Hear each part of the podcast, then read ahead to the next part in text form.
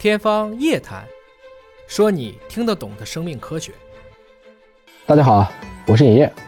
快过年了，先恭祝大家新年好。但是最近呢，很多网友阳康了，却开始吐槽，说我这个脑袋呀本不富裕。如今呢，好像在恢复期又雪上加霜了。这里说的就是阳康以后出现了脱发症状。那实际上这样的情况也确实不少啊。我们现在看到的研究显示，在转阴的六个月内啊，还是会有一些脱发。这个比例有多高呢？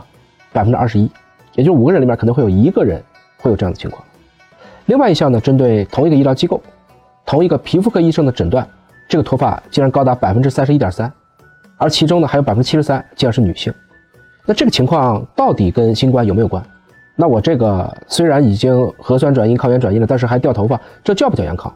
我们先说啊，这个新冠病毒啊，其实它不仅仅是攻击呼吸道，因为人体的各个细胞里边其实都有 ACE2 受体。表达的或多或少而已，所以这个病毒确实能够侵犯到各个细胞去，比如说能引起毛囊周围的炎症反应，然后再合并前段时间高烧、大家休息不好、精神压力等种种原因，都会促使这种脱发加速和加剧。所以呢，阳过或者你认为的阳康，在之后也许会患上一种叫做休止性脱发的这样的一个情形。这种脱发呢，两三个月的修复，在保证充足的营养和睡眠以后，可以逐渐改善啊，甚至有一些人呢。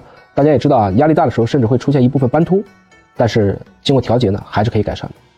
当然，如果你调节不过来，还有一部分焦虑的年轻人担心，哎呦，这会不会成为永久性的脱发？于是呢，左手可能用米诺地尔，右手呢就生姜切片、醋泡黑豆，各种各样的东西往头上抹，用一些奇奇怪怪的，甚至是江湖郎中的偏方，试图去改善脱发。我想说呢，对于脱发呢，是不是有一些更加有科学依据的方式呢？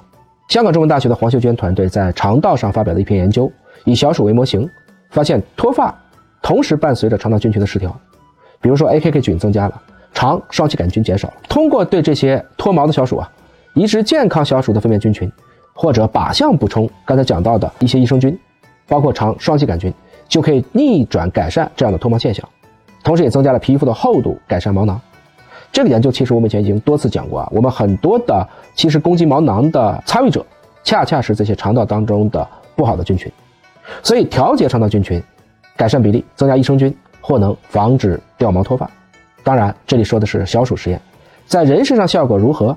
现在科学家也在进一步的做对应的实验。